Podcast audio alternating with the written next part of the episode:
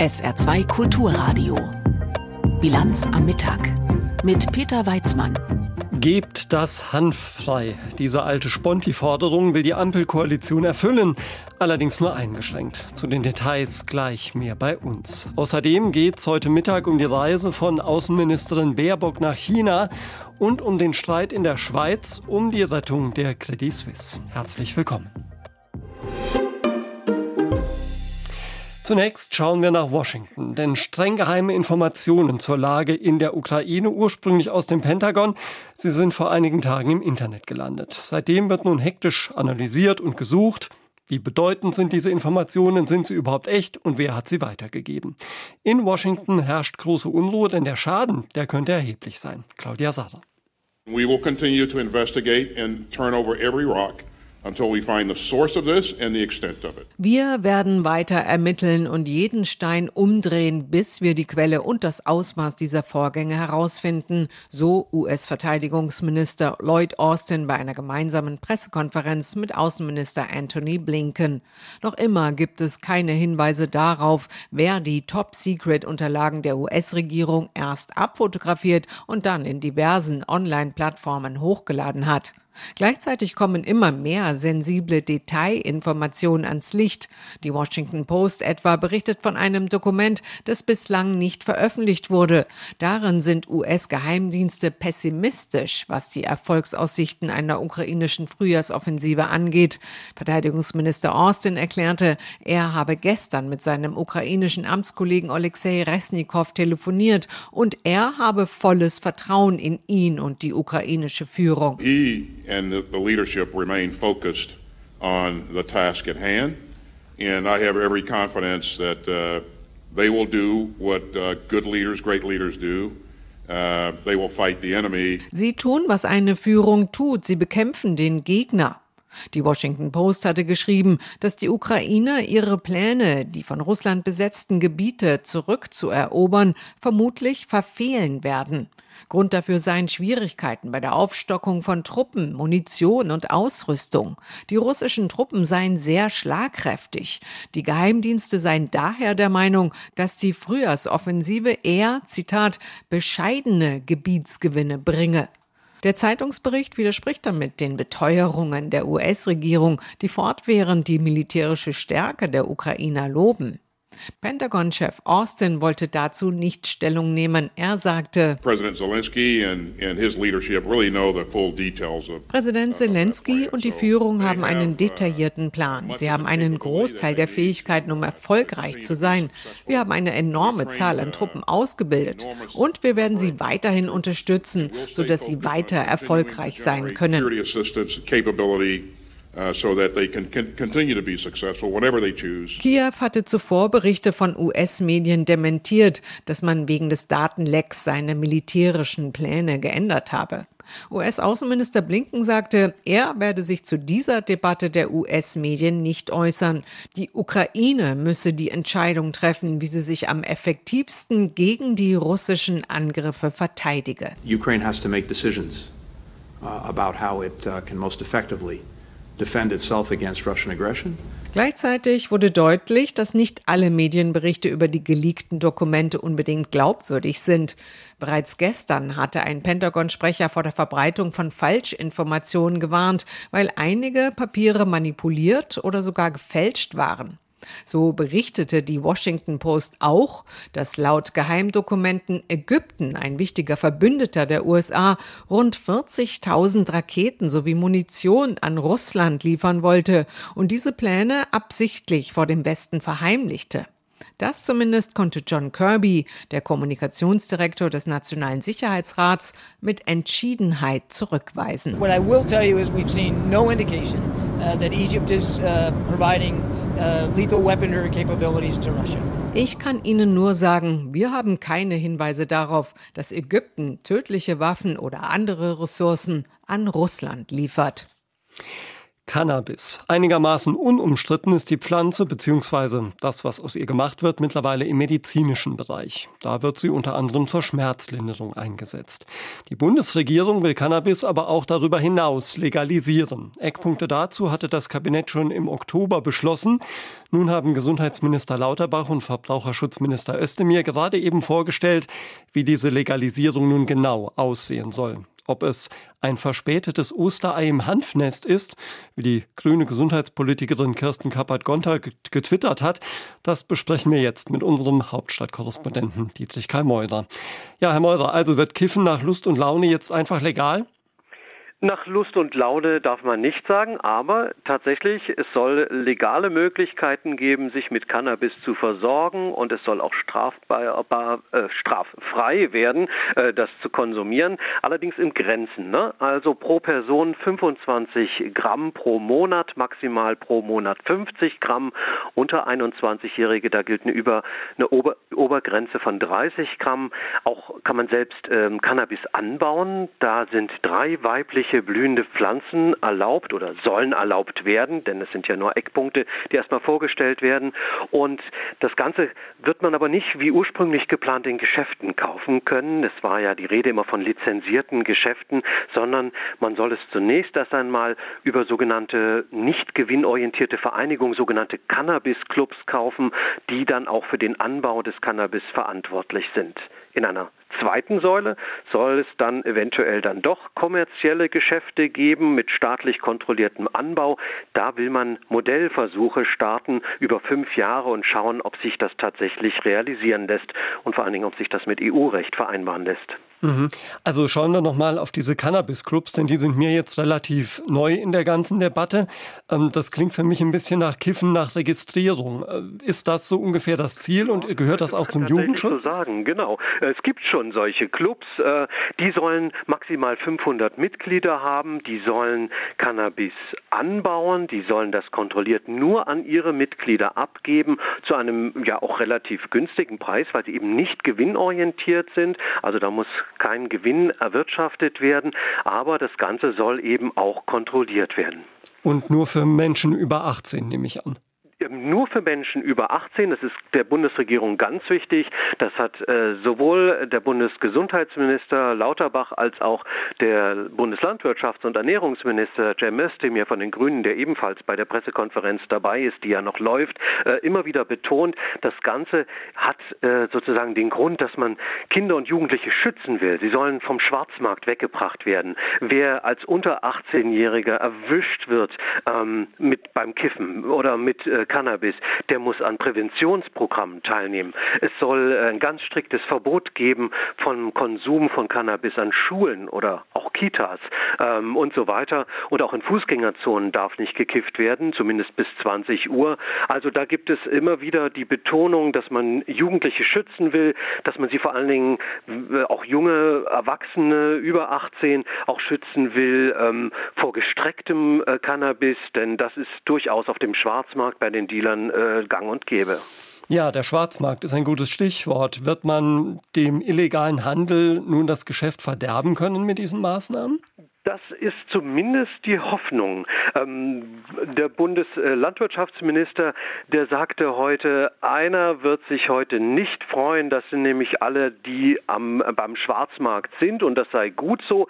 Ähm, ob man die natürlich komplett wegkriegt, da hat man schon auch einräumen müssen, das wird wohl nicht ganz so sein. Ähm, möglicherweise ja, gibt es dann Preiswettbewerb, sodass dann doch manche noch bei illegalen Dealern kaufen oder sie scheuen vielleicht tatsächlich auch die Mitglieder Mitgliedschaft in so einem Cannabis-Club, ähm, haben da möglicherweise Angst, da irgendwie stigmatisiert zu werden. Aber man sagt, äh, wichtige Punkte äh, waren bislang eben, dass man, wenn man überhaupt äh, kiffen wollte, bislang, und das tun vier Millionen Menschen in Deutschland, dann musste man quasi auf dem Schwarzmarkt einkaufen. In Zukunft gibt es eben die Alternative und die soll dann äh, ja der normale Weg sein und der Schwarzmarkt soll ja eingedämmt werden, sagt man, nicht komplett beseitigt. Das wäre zu schön, sagt der Minister, wenn das klappen würde. Die Bundesregierung hat gerade eben ihre Pläne zur Cannabis-Legalisierung konkretisiert. Erste Informationen dazu waren das live aus Berlin von unserem Korrespondenten Dietrich Kai Meurer. Vielen Dank dafür. Ja, und wegen technischer Probleme konnten wir dieses Gespräch jetzt leider nur per Telefon führen. Dafür bitten wir um Verständnis. Da hat der französische Präsident mal wieder einen rausgehauen. Europa dürfe in der Taiwan-Frage nicht Mitläufer sein und sich an den amerikanischen Rhythmus oder eine chinesische Überreaktion anpassen, so Monsieur le Président auf dem Rückweg von seinem Besuch in Peking. Nachdem Macron die NATO ja vor Jahren für Hirntod erklärt hatte, wissen wir zwar, dass seine Analysen der internationalen Politik manchmal gewisse Probleme mit der Wirklichkeit haben, aber dennoch ist die Einheit der Europäer und des Westens in der Taiwan-Frage jetzt in Frage gestellt. Ein Thema, das Bundesaußenministerin Baerbock begleitet, wenn sie nun ihrerseits nach China reist. Aber auch zu Hause in Berlin gehen die Meinungen durchaus auseinander. Torben Ostermann. Nicht zuletzt die groß angelegte Militärübung im südchinesischen Meer vor wenigen Tagen hat deutlich gemacht, wie ernst die Lage im schwelenden Konflikt zwischen der Volksrepublik und Taiwan ist. Immer drängender stellt sich die Frage, wie sich Europa und auch Deutschland in der Auseinandersetzung verhalten sollten. Vor allem vorsichtig mahnt Rolf Mützenich, der Fraktionsvorsitzende der SPD im Interview im ARD Morgenmagazin. Wir müssen aufpassen, dass wir nicht Partei in einem Großkonflikt zwischen den USA und der Volksrepublik China werden. Europa muss schon versuchen, eine eigenständige Rolle so weit wie möglich zu formulieren. Mützenich ergänzt, dass Europa nicht ein Anhängsel der USA werden dürfe, eine Formulierung, die Frankreichs Präsident Macron kürzlich verwandt hatte und dafür viel Kritik einstecken musste.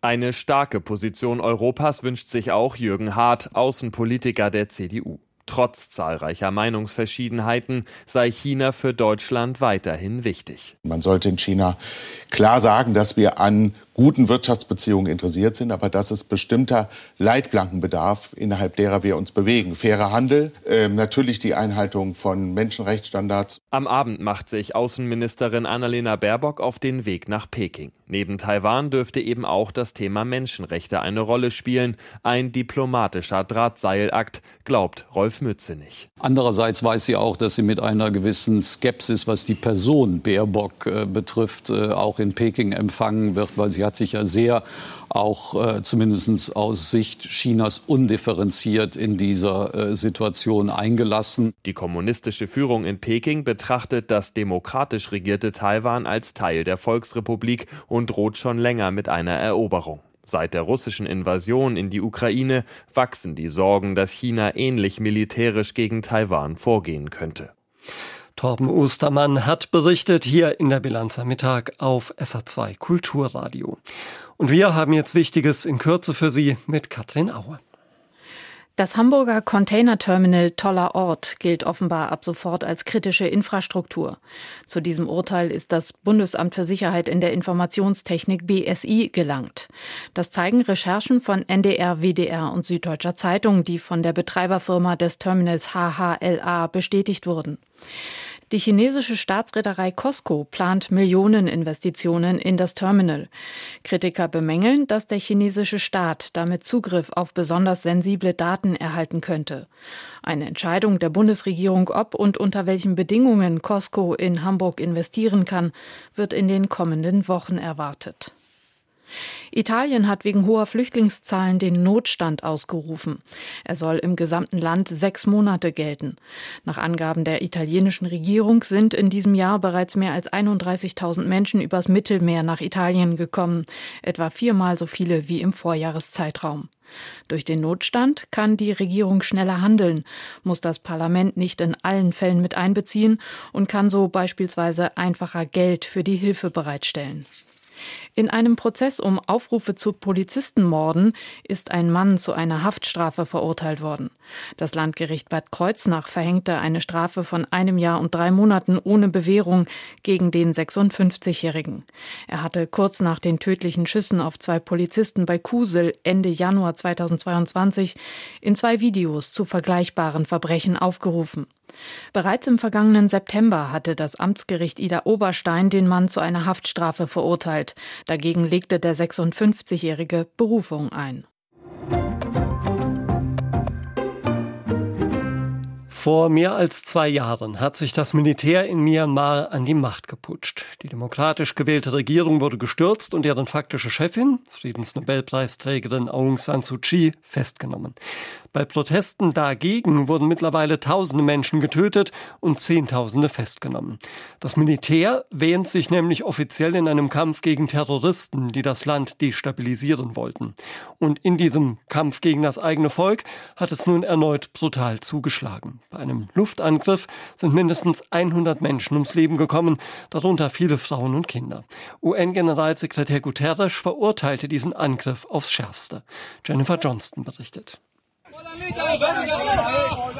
Helfer steigen über ausgebrannte Motorräder, gehen vorbei an einer Hütte, von der nur noch das Holzgerippe steht. Sie suchen nach Überlebenden.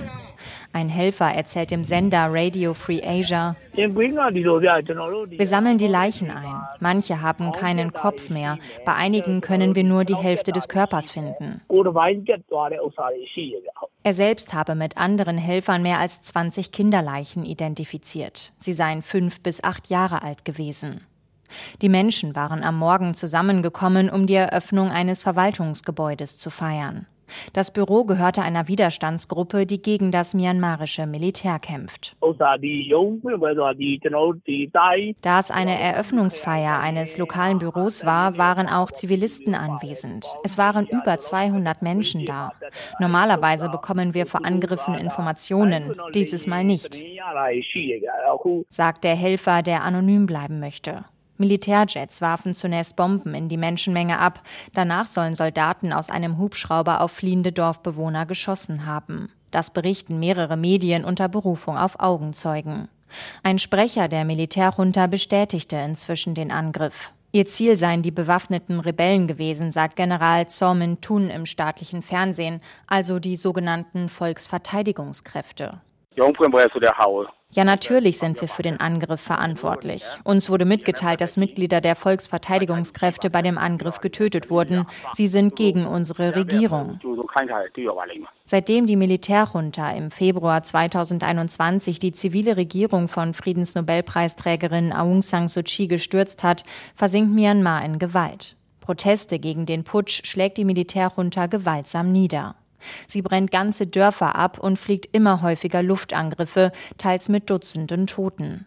Die anfangs friedliche Widerstandsbewegung hat inzwischen selbst zu den Waffen gegriffen. In der Region des Angriffs in Sagaing gibt es besonders heftigen Widerstand gegen die Militärjunta. Organisiert wird der Widerstand teils von einer Schattenregierung. Ihr Minister für Menschenrechte sagte heute zu dem Angriff, der Vorfall ist, wie jeder weiß, ein absichtlicher Bombenangriff auf die Zivilbevölkerung. Sie haben die Luftangriffe nicht nur mit Kampfjets, sondern auch mit Hubschraubern durchgeführt. Es ist furchtbar und sehr grausam. Das Schlimmste ist, dass viele Frauen und Kinder an dem Ort waren. Der Helfer vor Ort schätzt, dass die Zahl der Toten noch steigen wird. Da es viele Schwerverletzte gibt und wir nicht genügend medizinische Versorgung haben. Es besteht eine hohe Wahrscheinlichkeit, dass die Zahl der Toten steigt. Jennifer Johnston über die Lage in Myanmar. Im Schweizer Parlament, bekanntlich auch noch im als besonders träge verschrienen Bern ansässig, fliegen eher selten so richtig die Fetzen. Das ist in diesen Tagen anders, denn es geht bei einer außerordentlichen Tagung des Parlaments um eine für die Schweiz nahezu existenzielle Frage. Die Übernahme der maroden Credit Suisse, kurz CS, durch die UBS. Diese Rettung hatte die Regierung per Notrecht auf den Weg gebracht, Rückgängig machen können die Abgeordneten den Deal deshalb nicht, aber ihn heftig kritisieren, was sie auch tun, wie Katrin Hondel berichtet. Die CS raste von einer Negativschlagzeile zur nächsten wie ein Auto mit Vollgas auf den Abgrund zu. Und was haben die Verantwortlichen aus CS, FINMA und dem Bundesrat getan? Nichts. Diesen Irrsinn müssen wir beenden. Meine Damen und Herren, too big to fail ist gescheitert. Auf die Gründung der Schweizer Monsterbank folgte eine Monsterdebatte in beiden Kammern des Parlaments, erst im Ständerat, dann im Nationalrat von Viertel nach elf am Dienstagvormittag bis Viertel nach eins in der Nacht. Frust und Redebedarf waren enorm. In den letzten drei Wochen hat man uns systematisch erklärt, man hätte nur diese Lösung wählen können, weil sonst das Vertrauen der Finanzmärkte, weil sie sonst nervös geworden wären, diese Finanzmärkte, weil es nicht anders gegangen ist. Eine Frage sei erlaubt. Wer oder was sind diese Finanzmärkte. Und wer hat je entschieden, dass sie etwas zu sagen hätten in unserer Demokratie? fragte der Co-Chef der Sozialdemokraten Cedric Wermuth im Nationalrat und diese Stimme von links klang erstaunlich ähnlich wie Stunden vorher im Ständerat diese von rechts, SVP-Mann Jakob Stark. Auch für den Bankensektor gilt, was in unserer Demokratie gilt. In der Schweiz gibt es keine Könige. Und im Nationalrat verkündete SVP-Fraktionschef Thomas Eschi. Die SVP-Fraktion sagt klar Nein zur 109 Milliarden Franken Garantie des Bundes. Ein Nein, das schließlich kurz vor Mitternacht eine Mehrheit des Nationalrates sagte, nachdem zuvor der Ständerat, die kleine Kammer des Parlaments, die staatlichen Milliardenkredite noch abgesegnet hatte. Neben der SVP lehnten Sozialdemokraten und Grüne die Staatsgarantien ab. Wäre das Klima eine Bank, der Bundesrat hätte es längst gerettet. Schon bevor die Monsterdebatte losging, hatte Grünen-Chef Balthasar Glättli klargestellt, was seine Partei für den Schweizer Finanzplatz fordert, nämlich Nachhaltigkeit. Die grünen Vorschläge reichen von einem sofortigen Finanzierungsverbot für besonders klima- und umweltschädliche Tätigkeiten bis zur Überführung des Schweizer Geschäfts der Credit Suisse in eine gemeinwohlorientierte Klimabank. Ideen, die bislang ohne parlamentarische Mehrheit sind, aber, so sagt der grüne Finanzpolitiker Gerhard André, steter Tropfen höhlt den Stein. Ich bin überzeugt, dass das, was jetzt geschieht mit der Credit Suisse, was jetzt geschah, einen Kick geben kann in diese Richtung, wie wir Grüne finden, ein Finanzplatz äh, funktionieren soll. Es ist auch eine logische Konsequenz, es ist nicht eine ideologische. Das Nein des Nationalrats zum staatlichen Milliardenkredit ist eine Ohrfeige für die Schweizer Regierung, allerdings nur eine symbolische, denn die außerordentliche Monsterdebatte im Parlament kann weder am Monsterbankbeschluss noch am staatlichen Rettungspaket etwas ändern. Die außerordentliche Session ist in der Tat äh, insofern symbolischer Natur, als dass wir ja nicht wirklich Beschlüsse fassen können, sagt FDP-Präsident Thierry Burkhardt, dessen Partei den Notrechtsbeschluss der Regierung abgenickt hat, verbunden mit Kritik an Missmanagement und Gier der Credit Suisse-Chefs. Die Bonuskultur bei der Credit Suisse war unanständig. Die in jeder Hinsicht außerordentliche Schweizer Parlamentssession wird nun weitergehen. Nachdem der Nationalrat die Kredite in Höhe von 109 Milliarden abgelehnt hat, geht die Debatte zurück in den Ständerat. Der soll, wie es in Bern heißt, die Differenzen bereinigen. Wenn es um Korallenriffe geht, dann denkt man oft zuerst an das Great Barrier Reef nordöstlich von Australien. Mit Abstand das größte Korallenriff der Welt. Deutlich kleiner ist das Florida Reef, aber es ist das einzige lebende Korallenriff in den kontinentalen Vereinigten Staaten und mit einer Länge von 270 Kilometern immer noch das drittgrößte der Welt. Wobei das mit dem lebend so eine Sache ist. Umweltzerstörung und Klimawandel haben rund 90 Prozent der Lebewesen zerstört. Freiwillige Taucher versuchen jetzt zu retten, was noch zu retten ist, indem sie Korallen von Hand züchten und dann unter Wasser einpflanzen. Torben Burgers hat sich das angeschaut. Immer wieder trifft der Hammer das tote Gestein des Korallenriffs vor der Küste Floridas. In gerade einmal drei Metern Wassertiefe versucht Taucherin Roxanne Boonstra so einen algenfreien Platz zu schaffen für die Ansiedlung neuer Korallen. Drei kreisrunde Kontaktpunkte in der Größe eines Kekses braucht sie, um eine sogenannte Hirschhornkoralle am Fels zu befestigen. Die hat die Form eines Geweihs, dessen Enden bestückt Roxanne mit einer kleinen Kugel, einer speziellen Klebepaste, die an Knete erinnert. Sie will nicht weniger als die Welt retten. Eine Koralle nach der anderen. Ein Wettlauf mit der Zeit. Every day there's more empty reef. Every day there's the potential of new warming waters. Every day there's a new climate threat and a new problem. Jeden Tag sterbe ein weiterer Teil des Riffs ab, sagt sie. Jeden Tag könne sich das Meer erwärmen. Jeden Tag drohten neue Gefahren durch den Klimawandel. Das Riff vor der Küste Floridas ist so lang wie die Autobahn von Hamburg nach Berlin. Mehrere hundert Kilometer. Mehr als 90 Prozent der ursprünglich hier lebenden Korallen sind abgestorben. Hauptursachen neben dem Klimawandel der Schiffsverkehr, die Fischerei und die Verschmutzung durch Plastikmüll. Der Anblick des toten Riffs ist trostlos. Kaum Fische, kaum Farben, wie ein Friedhof sehe der Meeresboden aus, sagt Roxanne. Voller Skelette abgestorbener Korallen. You can think of this as a graveyard because these are effectively the skeletons of the corals that are now lying on the bottom. Um dem Riff wieder Leben einzuhauchen, haben Roxanne und ihr Team in der Nähe der Küste die weltweit größte Unterwasseraufzuchtstation für Korallen aufgebaut.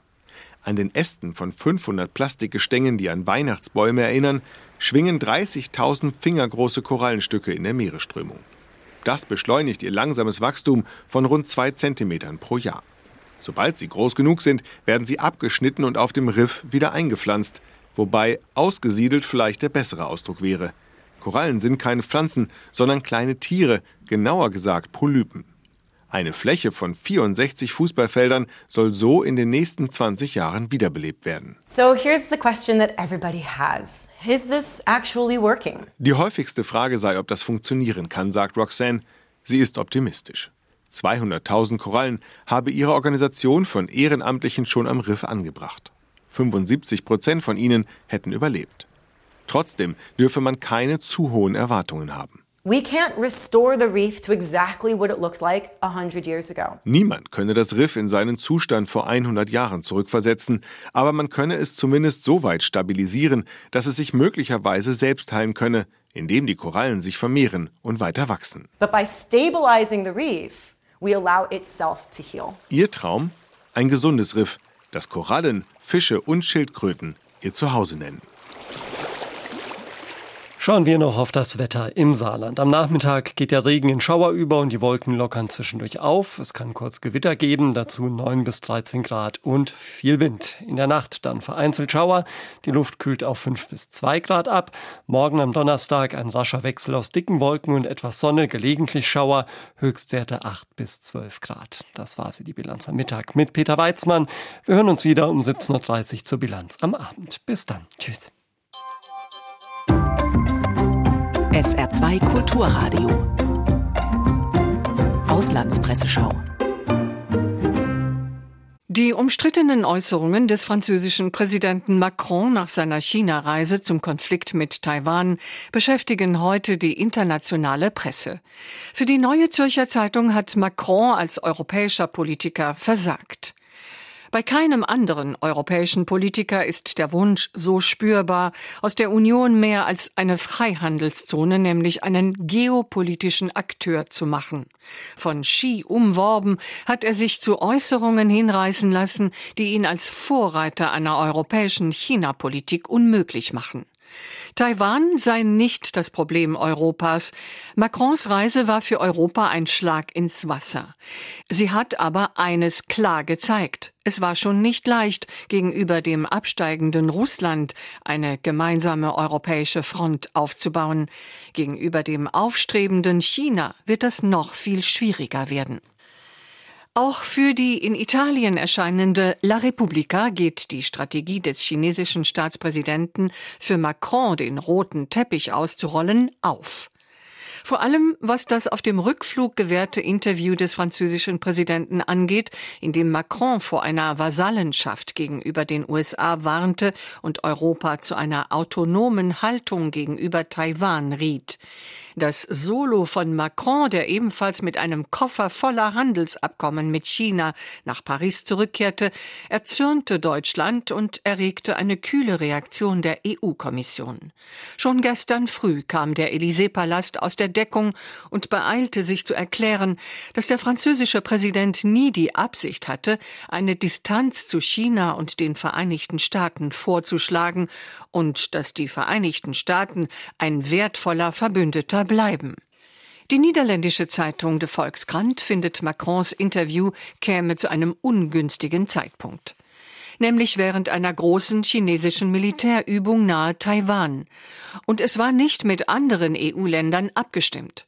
Vor allem aber war es ein unnötiger Affront gegen die USA, ohne deren Unterstützung die Ukraine heute weitgehend eine russische Provinz wäre und gegen Taiwan, dessen Überleben in der Tat auch ein vitales europäisches Interesse ist. Macron, der sich zum x-ten Mal missverstanden fühlt, beginnt nun auch außerhalb Frankreichs den Eindruck zu erwecken, ein Führer ohne Anhänger zu sein. Hospodarsky Nowiny aus Tschechien befürchtet, dass Macrons Äußerungen sich nachteilig für die Ukraine auswirken könnten. Aus dem Pentagon sind Geheimdokumente an die Öffentlichkeit gelangt und der französische Präsident hat mit den Medien gesprochen. Was haben diese beiden Nachrichten gemein? Sie sind schlecht für die Ukraine. Macron sagt, dass Taiwan ein Problem der USA sei, das Europa nicht berührt. Das betrifft im Umkehrschluss auch die Ukraine, denn für Kiew ist die militärische und finanzielle Hilfe der USA von entscheidender Bedeutung. Die Fortsetzung dieser Unterstützung hängt von der öffentlichen Meinung in den USA ab. Und besonders republikanische Wähler hegen inzwischen große Zweifel. Das waren die internationalen Pressestimmen, zusammengestellt von Michael Hafke, gelesen von Vivienne Chabanzadeh.